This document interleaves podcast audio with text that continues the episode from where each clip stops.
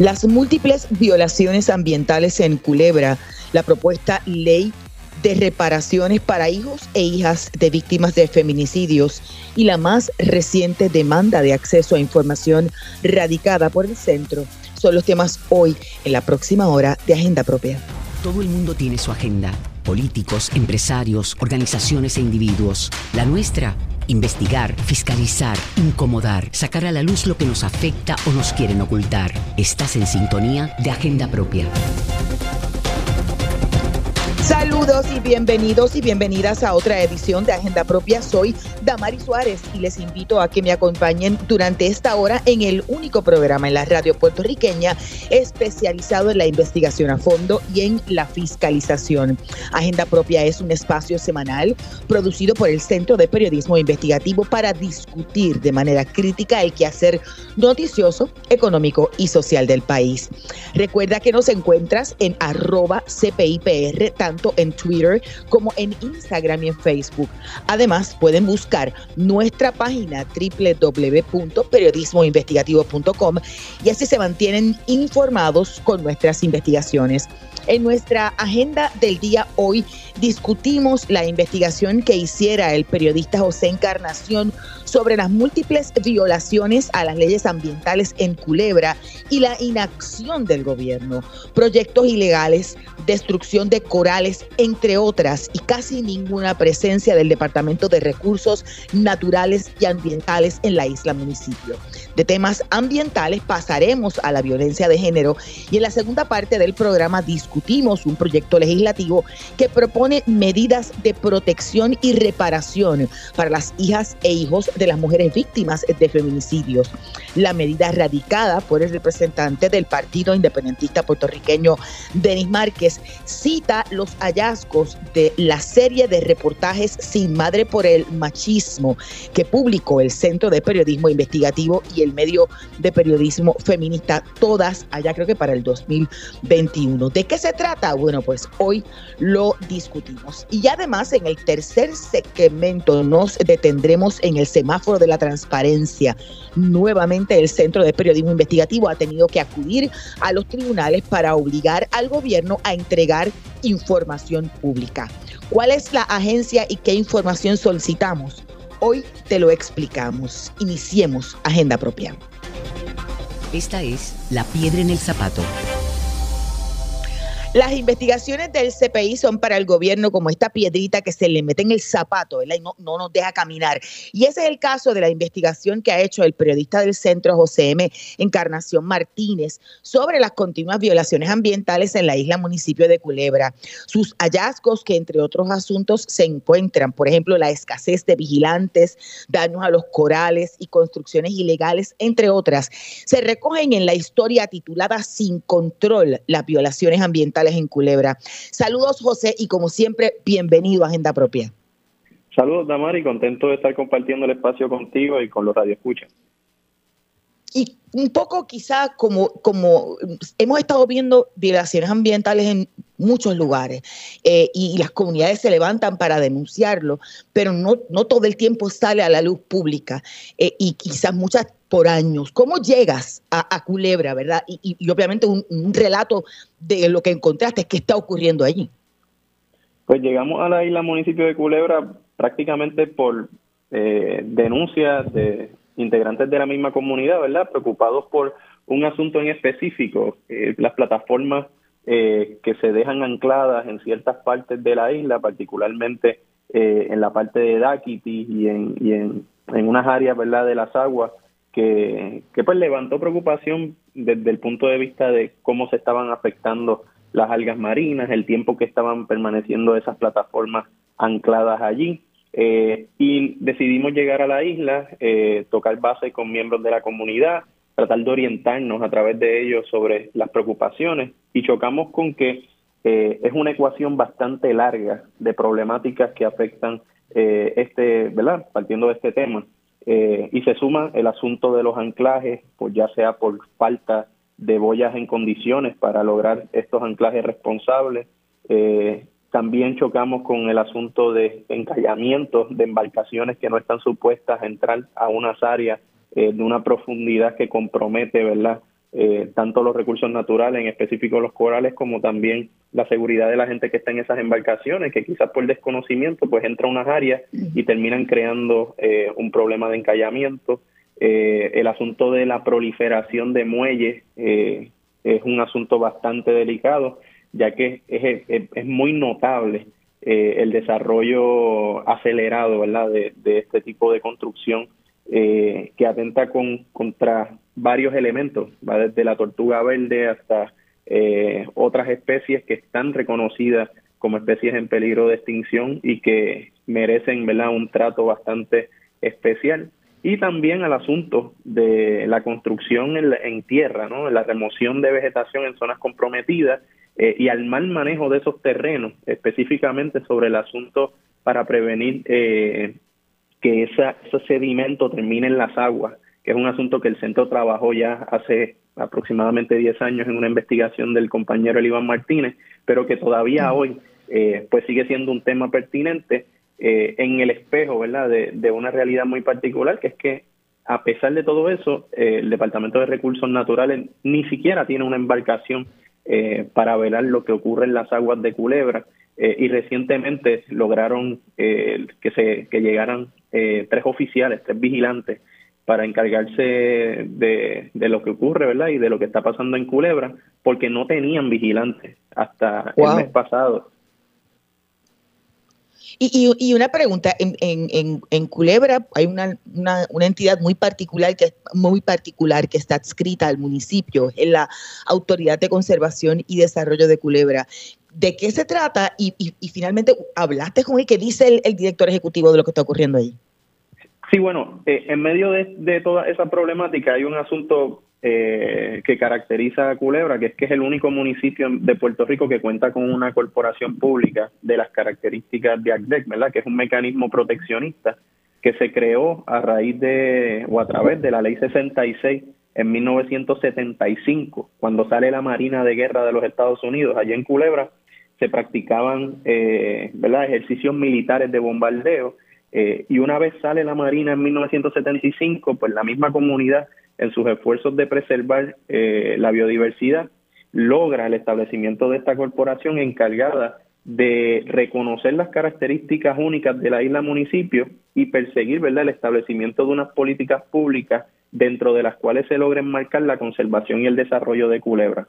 Sin embargo, a través de los años, esta, esta organización que es una especie de filtro para evitar el desarrollo desmedido en Culebra eh, y proyectos ¿verdad? que no cumplan con, los con los requisitos y con las particularidades que hay que preservar allí, eh, pues ha perdido fuerza eh, y se complementa entonces con esa gran ecuación que hemos descrito anteriormente. Eh, yo leía que él decía que eso estaba al garete. Es que, que, no hay presencia allí del Departamento de Recursos Naturales y Ambientales y esa autoridad no tiene eh, em, agarre, ¿verdad? Fuerza de ley para, para objetar, por ejemplo, una construcción ilegal, para paralizarlo.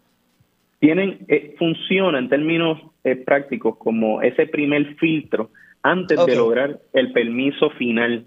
y, y eso pues implica, ¿verdad? Que ellos eh, se haga o reciban una información preliminar de lo que se va a hacer, se haga una evaluación eh, bastante general eh, y se llegue a la conclusión de si en efecto se va a otorgar ese endoso, que es como se le llama a ese procedimiento, en medio del trámite de la permisología.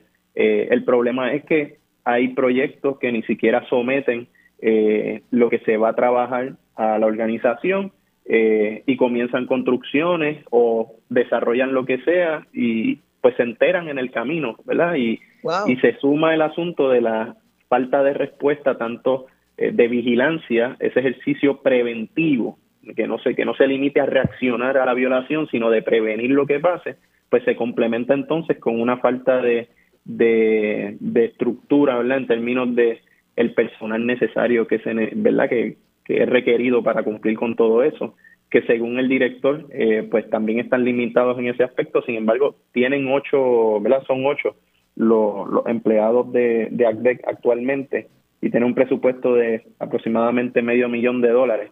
Pero de nuevo, es un asunto más de cómo se alinea todo el proceso. O sea, no, no, hay, un, no hay un alineamiento, ¿no? Okay. Y entonces, antes de pasar con nuestro invitado que ya está conectado, eh, leía que en el momento en que, entrevistaste al alcalde todavía no había empezado el, cobro de un dinero que por ley hace un montón de tiempo deberían cobrarle a los turistas precisamente para, para ayudar en la protección ambiental de Culebra. Estoy casi segura que leí en algunos de los periódicos que se comenzó eh, ahora en octubre.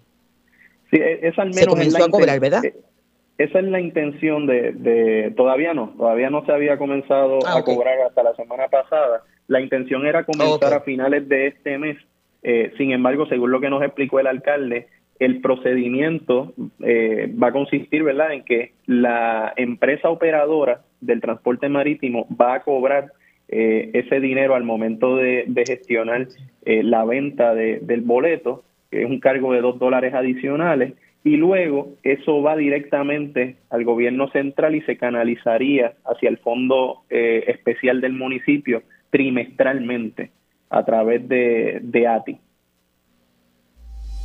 Vamos a la cita directa. Y ya conectamos, José, y se une a nuestra conversación Alfredo Montañez Acuña, quien es biólogo, planificador ambiental y obviamente residente de Culebra. Saludos y bienvenido a Agenda Propia, Alfredo. Saludos, Damari. Antes que nada, gracias. Gracias por la oportunidad y el espacio. Y antes de yo pasar el batón con José, que es el experto en este tema, pregunto a la luz del cuadro de lo que describe este, este, esta investigación de, José, ¿usted cree que ha sido negligencia el, Departamento de Recursos Naturales Ambientales con, con los recursos naturales de Culebra? Como, perdona, que no, no escuché esa última parte. En términos del... Con los recursos, en, términos de, en términos de todo lo que está ocurriendo con, con, entonces, han afectado los recursos naturales de Culebra. Bueno, a, nivel de, de agencia, eh, se hay una falta de asignación de recursos históricos. Desde hace ya un tiempo que se ha ido acumulando. Y, y ahora, bueno, en los últimos años hemos visto eh, las consecuencias, ¿no? De, de, cómo entonces al reducir significativamente el presupuesto de una agencia tan importante y a la misma vez consolidar funciones, pues eh, eh estamos pues cayéndonos ya en lo que es una crisis ambiental y una crisis institucional. Eh, Montañez, saludos. Eh, me gustaría que explicara más a fondo, ¿verdad?, el concepto de determinación de cumplimiento ambiental por exclusión categórica, la famosa DEC, y cómo esto en el contexto culebrense pues se ha convertido en, en, un elemento verdad definitorio en, todo lo que hemos descrito anteriormente. Seguro, las exclusiones categóricas o la certificación de cumplimiento ambiental mediante exclusión categórica es básicamente un trámite dentro del proceso de permisología que busca agilizar el proceso eh, en, con acciones eh, y actividades específicas, ¿no? Que ya se conoce que no tienen un impacto ambiental significativo. Son actividades rutinarias que, que ya se sabe, ya se predice, ¿no? Que ya no van a tener, no van a tener ningún impacto. Entonces, pues para agilizar y ahorrar recursos está este trámite, ¿no? Que cumple pues esa función importante. El problema es que a través del tiempo se, se ha abusado de este, de este trámite, ¿no? Eh, y se han aprobado exclusiones categóricas o determinaciones de cumplimiento ambiental mediante exclusión categórica en lugares donde no cumplen con los requisitos para poder ser aprobados, por lo cual son potencialmente ilegales. Y es parte de los resultados que, que pudimos eh, eh, generar a partir de un análisis rápido espacial que realicé conjunto a la Junta Asesora Comunitaria para el manejo colaborativo de la Reserva Natural Canal de Peña. En ese, en ese, en ese estudio precisamente se llegaron a identificar sobre 180 eh, determinaciones de exclusiones categóricas que se llegaron a aprobar, ¿verdad? Y que desde la perspectiva del análisis son potencialmente ilegales. Eh, y esto en un número de catastros también significativo, sobre 40. Eh, ¿qué, ¿Qué opinión le merece, ¿verdad? Mirando y considerando todo esto, el rumbo que está tomando la isla municipio de cara al futuro, ¿verdad? Considerando el incremento en la visita de turistas, de embarcaciones, eh, de la falta de, algo tan básico. Como una embarcación para que los vigilantes puedan eh, hacer ese trabajo preventivo. Creo primero que es importante darle seguimiento al estudio, hacerlo un poco más comprensivo por los datos limitados que recibimos. Sin embargo, el, el resultado, no, los datos que pudimos analizar sugieren que sí, en efecto, se están aprobando exclusiones categóricas ya sea de parte de un profesional autorizado o de parte de OPE directamente, en la isla municipio de Culebra. Y, y son áreas que no necesariamente cumplen para los requisitos para poder gestionar ese trámite no por ejemplo eh, áreas de riesgo por inundación áreas por riesgo de derrumbe o marejada cercano al mar áreas ecológicamente sensitivas o hábitats críticos de especies en peligro de extinción cuando se dan estos requisitos o sea cuando se dan estas condiciones tú no puedes aprobar una determinación de cumplimiento ambiental a través de una exclusión categórica aunque la actividad o la acción esté dentro de la lista de actividades que pudiesen ser gestionadas a través de este trámite. Entonces, ahí lo que por lo menos entendemos de parte de la Junta Asesora Comunitaria es, la, necesidad o la importancia de que haya mayor fiscalización de este trámite, particularmente para Culebra.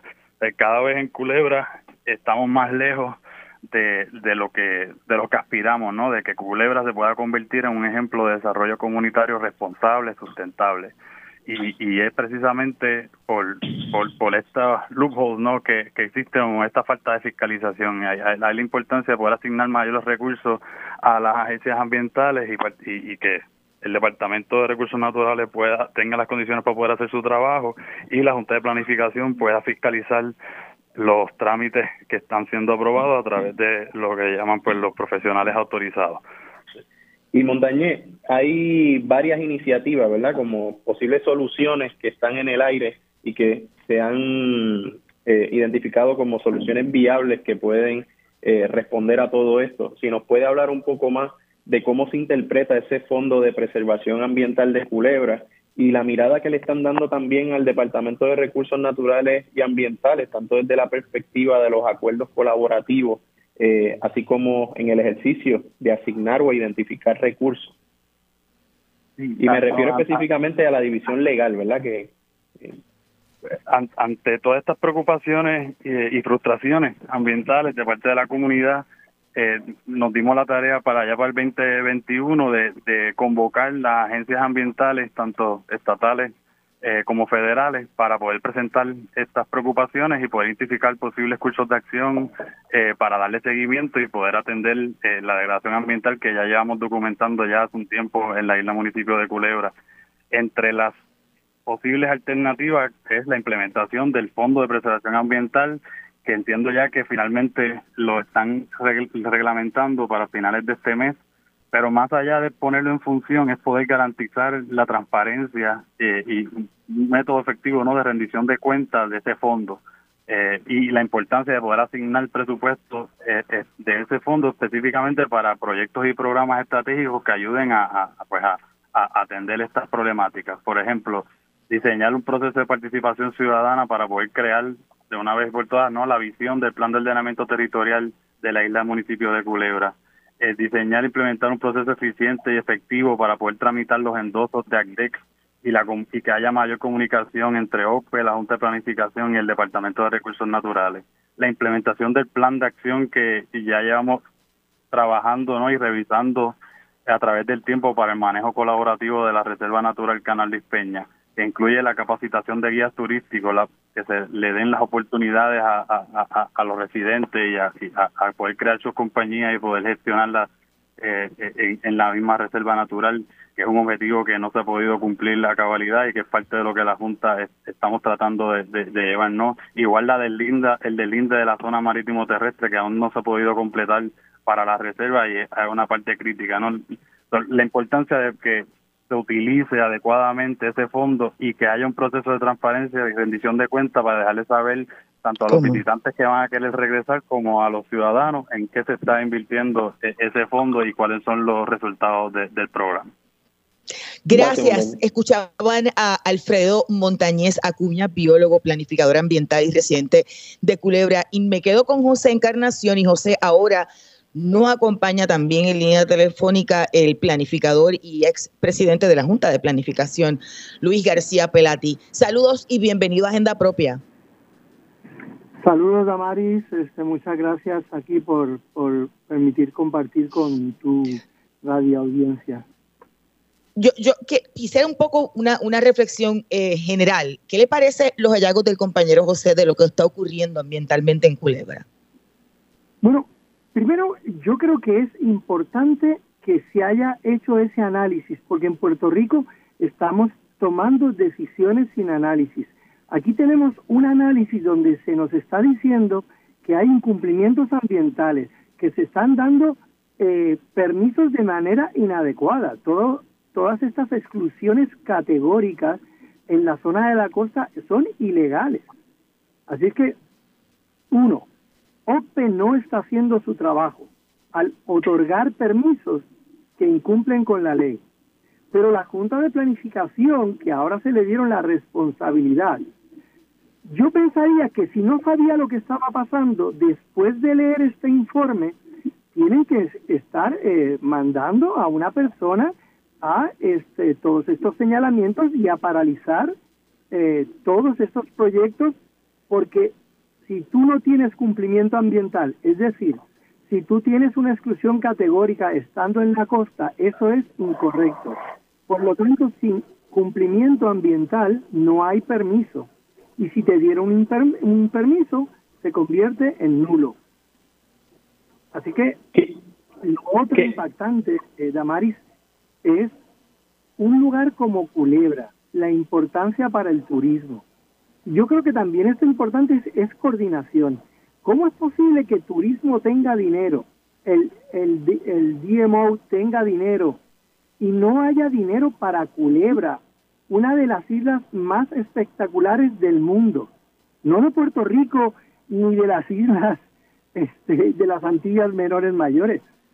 O sea, ¿cómo es posible que no haya dinero para Culebra? Aquí hay una crisis, obviamente, del Estado. ¿Cómo, ¿Cómo responder tomando ¿verdad? el hecho de que ya hay un despliegue muy generalizado de, situaciones eh, delicadas, ¿no?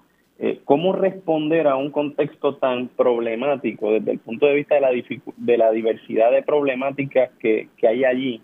Eh, ¿cómo, ¿Cómo responder desde el escenario gubernamental a este tipo de, de, ecuación de, de, problemas y de, y de ilegalidades que son prácticamente evidentes? cómo se responde ante un panorama como ese. Bueno, lo que tienes es una agencia, ¿verdad? Y estoy dando de la lectura que hice, hay una agencia que se llama OCPE, que igual que emitió un permiso en Sol y Playa cuando no lo podía emitir, acabamos de darnos cuenta que los está emitiendo en Culebra. Porque estás incumpliendo con el plan. Tú tienes una reglamentación, la tenemos. Hay que hacer evaluaciones ambientales, las tenemos. Lo que pasa es que no las están haciendo y quien le toca responder es OCPE a que no se permita, oye, usted somete para un muelle, cumple con el documento ambiental, está bien, perfecto, pero no, no es posible que tú emitas permisos para actividades que no, no, no se pueden desarrollar o no han completado el debido documento ambiental. Y lo otro es la supervisión. Del informe se desprende que el Departamento de Recursos Naturales no tiene recursos. Eh, de, repente, e, ese informe lo que te dice es como si Culebra fuera otro país, porque para el Departamento de Recursos Naturales parece no existir. Y en parte porque no tiene recursos.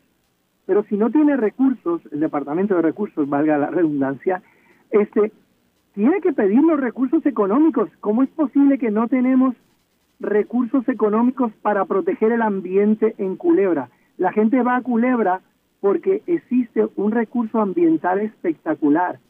Por lo tanto, tú deberías estar protegiendo por la razón de que miles de turistas llegan a Culebra, llegan a ver una playa paradisiaca, van a hacer snorkeling, todo eso tú lo tienes que preservar. Si no lo preservas, pierdes tu actividad económica. ¿Por qué no lo hacen? Eh, bueno, la, la, secretaria, el director de la OPE lo tiene que contestar y el presidente de la Junta de Planificación, que le asignaron 25 millones durante cinco años Y ese es el anuncio que vemos todos los días de cómo se debe construir de manera correcta. Eh, aquí estamos exponiendo a estructuras a riesgo. Aquí tenemos muelles que van a terminar afectando áreas naturales. Me dice, pues, dinero se asignó. asignaron tres vigilantes. Eso, ah, para recoger todo, ¿eso resolvería algo? ¿O, o, o serviría o servirá como una especie de de filtro a, posibles violaciones futuras? Bueno, la, la, ventaja de tener vigilantes y lo otro también que aquí tenemos que estar hablando es, ah, Culebra es pequeño, bueno, pero, pero si tú tienes una cantidad, a Culebra viene gente de, llegan en botes de otros lugares fuera de Puerto Rico, tú tienes que dedicar recursos a eso. Y, y ¿verdad? Si yo fuera la persona, decir que es el que dirige ahora el turismo en Puerto Rico, porque es el secretario de Desarrollo Económico, yo, yo quisiera, cuando ya muchas estrategias de turismo en otros lugares, es yo invierto en las playas, yo invierto en los recursos naturales, porque eso es lo que el turista viene a ver. claro. Gracias a ambos. Escuchaban a Luis García Pelati, expresidente de la Junta de Planificación, y al compañero periodista del Centro de Periodismo Investigativo, José M. Encarnación Martínez. Ustedes pueden buscar la historia de José en periodismoinvestigativo.com. Vamos a una breve pausa, pero mantente en sintonía, ya que al regreso hablamos sobre un proyecto legislativo que propone crear entre otras cosas, un fondo especial para las hijas e hijos de mujeres víctimas de feminicidios. Escuchas Agenda Propia. Agenda Propia regresa en breve. Ya regresamos con Agenda Propia. Bueno, estamos de regreso en Agenda Propia, el programa producido por el Centro de Periodismo Investigativo. Soy Damari Suárez y como siempre te recuerdo que puedes buscar todas nuestras historias e investigaciones en periodismoinvestigativo.com y también en las redes sociales del centro. Un proyecto de ley que propone medidas de protección y reparación en favor de las hijas e hijos de las mujeres víctimas de feminicidio fue presentado por el representante del Partido Independentista puertorriqueño, Denis Márquez. Esto ocurrió el pasado 29 de septiembre. La, la población de hijos huérfanos por feminicidios carece de atenciones específicas de parte del gobierno. Y para discutir esta iniciativa nos acompañan Cristina del Mar Quiles, periodista de la Unidad Investigativa de Género del Centro de Periodismo Investigativo y el medio feminista Todas. Saludos, Cristina, bienvenida a Agenda Propia. Saludos, Damaris, a ti y a la radio audiencia. También está con nosotras la licenciada Adriana Gutiérrez, asesora legal del autor de la medida. ¿Cómo está, licenciada? Buenas tardes y bienvenida a Agenda Propia. Saludos, muy buenas tardes a ambas y a todas las personas que nos escuchan. Bueno, Cristina, un poco eh, eh, háblanos de este proyecto que de alguna forma cita una amplia investigación en serie que publicamos en la unidad investigativa de todas y del CPI. Pues mira, sí, este, este proyecto se radicó como me parece que estabas mencionando hace unos eh, segundos, el pasado 29 de septiembre, el proyecto de la Cámara 1877 eh, busca crear la ley de protección y reparación en favor de las hijas e hijos de las víctimas de feminicidio. Y en resumen, el proyecto lo que busca son tres objetivos eh, principales, ¿no? El primero es crear una un fondo especial de becas para los hijos e hijas menores de edad de las víctimas de feminicidio. El proyecto establece que este fondo sería de un total de hasta dos mil dólares anuales eh, en segundo lugar, eh, busca enmendar la ley de compensación y servicios a las víctimas y testigos de delito para establecer dentro de esa ley eh, una pensión mensual de hasta 500 dólares a los menores de edad, hijos e hijas de víctimas de feminicidio. Eh, y en tercer lugar, que es parte de lo que el Centro de, Periodista, de Periodismo Investigativo y otros medios eh, han hecho énfasis a través de, ¿verdad? Ya de los años, es de la falta de datos estadísticos y cómo eso afecta también eh, atender, ¿verdad?, este problema o establecer política pública de forma de que se pueda atender de una manera más correcta y el proyecto eh, busca también eh, ordenarle al Departamento de la Familia a crear un registro de menores, hijas e hijos de víctimas de feminicidio, pues, eh, ¿verdad? Como un reconocimiento de que hay falta de datos necesarios, ¿verdad? Para un mejor establecimiento de política pública.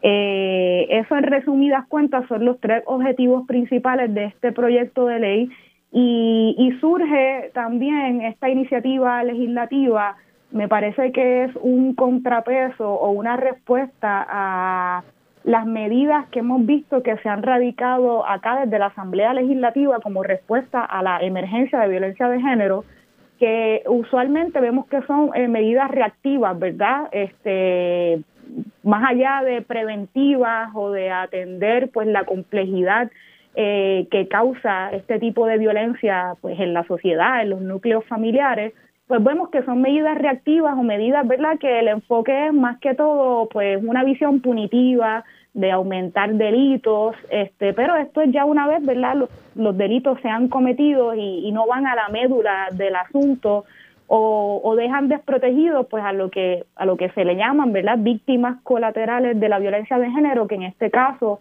eh, particularmente son los hijos y las hijas de estas víctimas de feminicidio y, sus cuidadoras, ¿verdad? Que en la mayor parte de las ocasiones, eh, como bien lo han cubierto los reportajes que mencionaste antes y que mencionamos en la exposición de motivos, son en gran parte abuelas y abuelos de esta de, estos menores de edad y, y, en su mayoría, como, como en general lo son las cuidadoras, pues, pues mujeres, ¿no? Y me parece que mientras continúa una respuesta deficiente del gobierno eh, sobre la atención de la violencia de género, eh, debemos, ¿verdad? Estamos en deuda como país, como gobierno, este, de ofrecerle pues una, unas reparaciones justas pues a esas víctimas colaterales y a estos menores de edad.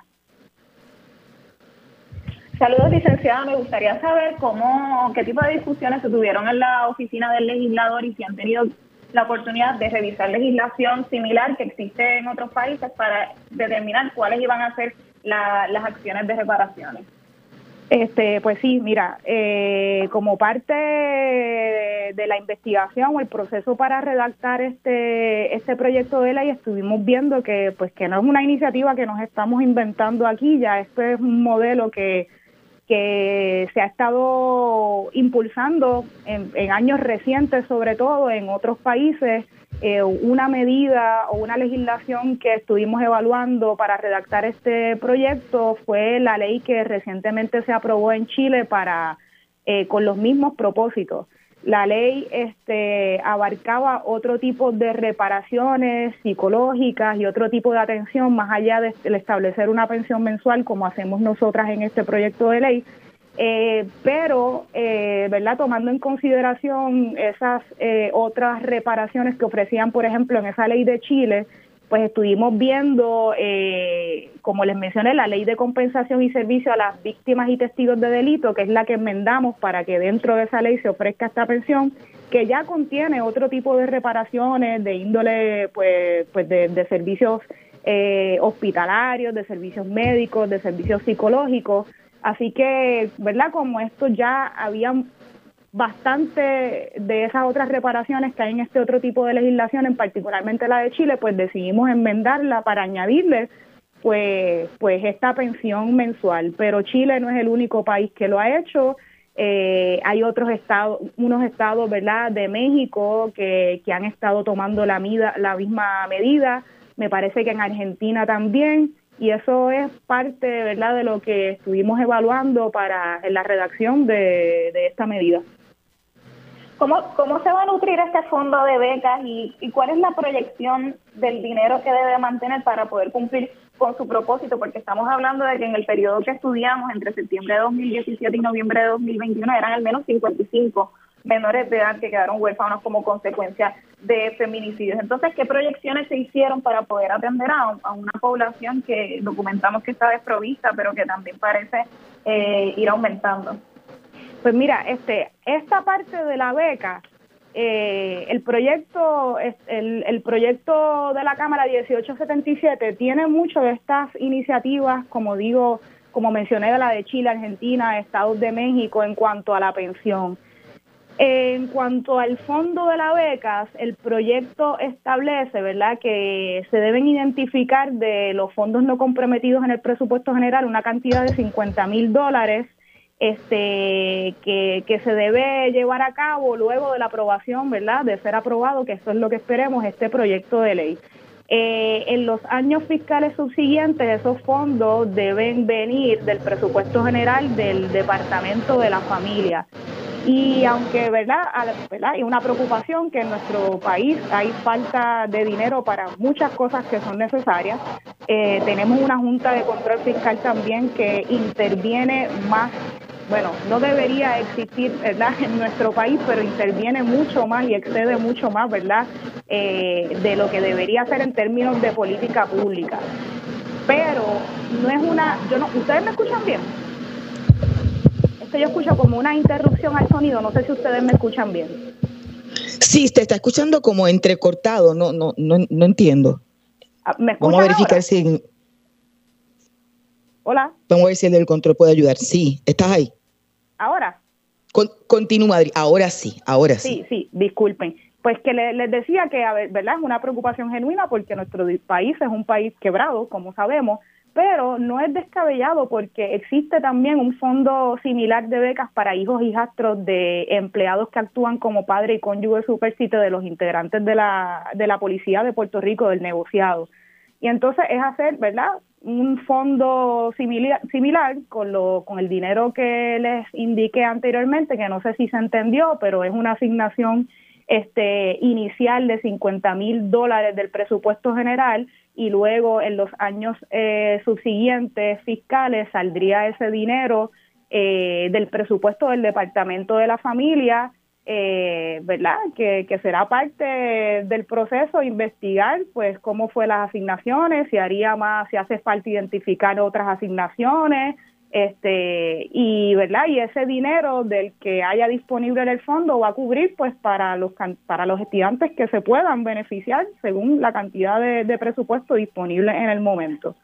Eh, como la preocupación, ¿verdad?, del presupuesto, vuelvo y digo, es una preocupación legítima, pero pero es parte de la discusión que se tiene que dar y este proyecto impulsa eso también, ¿verdad? Se se radica y se crea con la intención este eh, de que se apruebe, pero también iniciar esta discusión eh, en, ¿verdad? en la política pública o en los temas públicos del país me parece que es importante y permite también, si es una preocupación genuina de las agencias y del gobierno en cuanto al tema presupuestario, pues que se inicie un proceso de, vistas públicas y que vengan las propias agencias, ¿verdad?, a establecer eh, sus posturas en cuanto a, a este proyecto de ley. Sí, licenciada, sobre eso quería preguntarle, ¿cuáles son las posibilidades de que esta medida pase en la presente sesión legislativa? ¿Ha habido conversaciones con otros legisladores?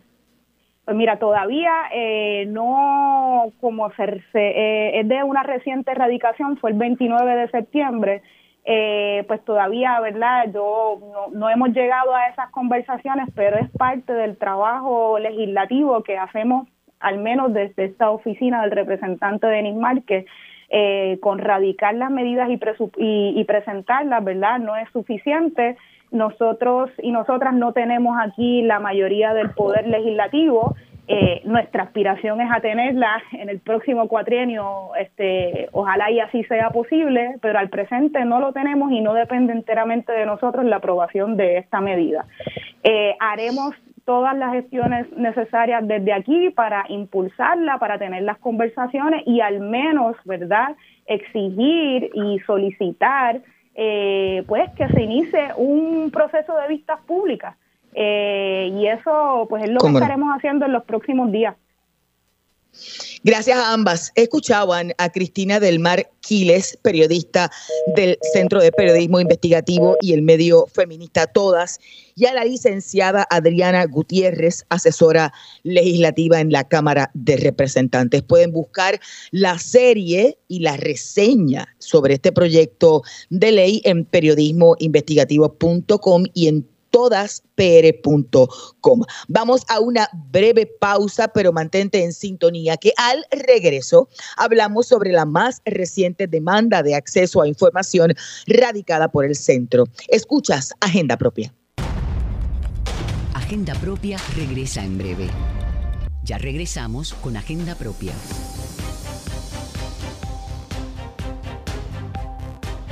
Producido por el Centro de Periodismo Investigativo soy Damari Suárez y siempre te recuerdo que puedes buscar nuestras historias en periodismoinvestigativo.com, en las redes sociales del centro, así como en nuestro portal de fiscalización, loschavosdemaria.com. Paramos en el semáforo de la transparencia. Los datos incompletos sobre las defunciones de los últimos dos años entregados por el registro demográfico al Centro de Periodismo Investigativo causaron que nuevamente tuviéramos que demandar al secretario del Departamento de Salud, Carlos Mellado López, y a la directora del registro demográfico, Wanda Jovet Díaz, para conversar sobre esta demanda de acceso a información. Ya nos acompañan Jennifer Wiskovich, periodista del CPI. Saludos, Jennifer, bienvenida Agenda Propia.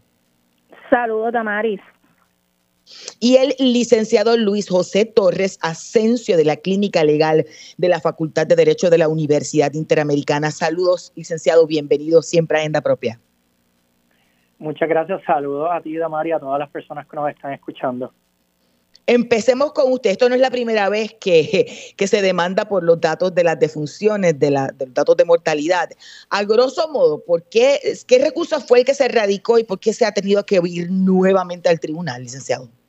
Como tú bien dices, esta es eh, la quinta vez que el Centro de Periodismo Investigativo se ve obligado a acudir al tribunal a solicitar esta información. De hecho, la primera demanda que presentó el Centro de Periodismo Investigativo eh, para allá para el 2009 fue contra el Departamento de Salud solicitando lo que en ese entonces era la información que se utilizaba. Los datos que se utilizaban para, para la sobremortalidad de Puerto Rico que no estaban en esta base de datos, pero ya a partir de la existencia de la base de datos, desde, desde, desde el caso de las muertes de María y, luego en decisiones posteriores eh, asociadas a, la mortalidad durante la pandemia, eh, etcétera, eh, pues, pues se ha tenido que demandar al registro demográfico, a la directora del registro demográfico y al secretario del Departamento de Salud eh, para solicitar acceso a la base de datos eh, sobre causas de muerte de, Puerto Rico. En todo y cada uno de esos casos anteriores,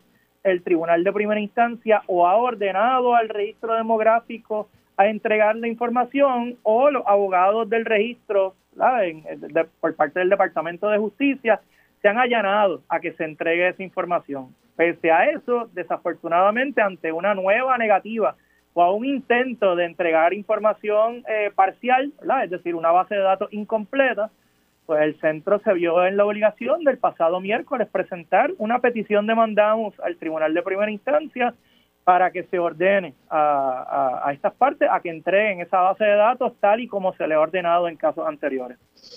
Bueno, yo, Jennifer, como muy bien dijo el licenciado, la primera demanda se radicó para allá para el 2009 y si mal no recuerdo eran por datos del, de lo que era el H1N1. Este, y luego también eh, eh, lo de la, la pandemia, mira yo, las muertes por el huracán María eh, en, en, el 2000, en el 2017-18. Ahora, ¿qué ha ocurrido de allá para acá? Jennifer trabaja junto con la compañera Omaya Sosa Pascual todo lo que tiene que ver con relacionado a la salud en el Centro de Periodismo Investigativo. ¿Qué ha ocurrido? Hablamos, vamos, hablemos del, del detalle del tracto de las solicitudes. Pues Damari, como mencionaron, pues en efecto todo esto comenzó en el 2009, ¿verdad? Con una eh, petición que hizo la colega Omaya Sosa Pascual para investigar la pandemia de H1N1 que había en ese momento. Eh, luego, ¿verdad? Este, hemos ido varias veces al, eh, al tribunal, como mencionó el licenciado, una de ellas eh, para poder investigar la realidad de lo que estaba ocurriendo con el huracán María en Puerto Rico. En ese momento, pues, eh, resultó en varias órdenes judiciales a favor del CPI, o sea que nos entregaron los datos y eso nos permitió hacer una investigación que se llamó Los Muertos de María, ¿verdad? La que pudimos ver esa realidad de, de las víctimas, las, las víctimas reales que hubo tras ese desastre natural en la isla.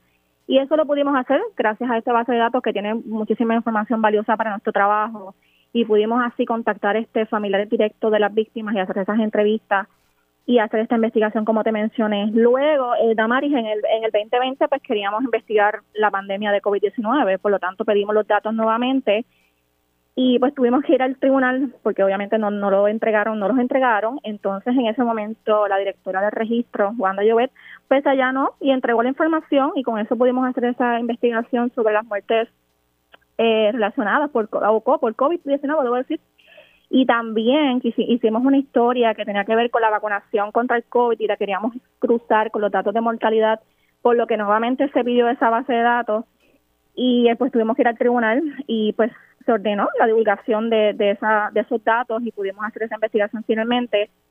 Luego eh, yo seguí pidiendo la base de datos 2021, 2022 y fue entregada sin ningún tipo de problema, fue entregada con, eh, ¿verdad? completa con todos sus campos y no fue hasta mayo del 2023 cuando la colega Maya Sosa la pide nuevamente para hacer un, ¿verdad? Para, nuestro trabajo, estamos haciendo unas investigaciones que están en curso, que entonces la entregan y cuando ella se percata, pues estaba incompleta, o sea, le faltaban campos importantes.